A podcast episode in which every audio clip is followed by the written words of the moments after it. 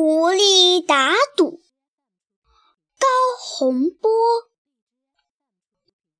狐狸和灰狼打赌，说能够从虎口里拔牙。灰狼马上下了赌注，十只香喷喷的烤鸭。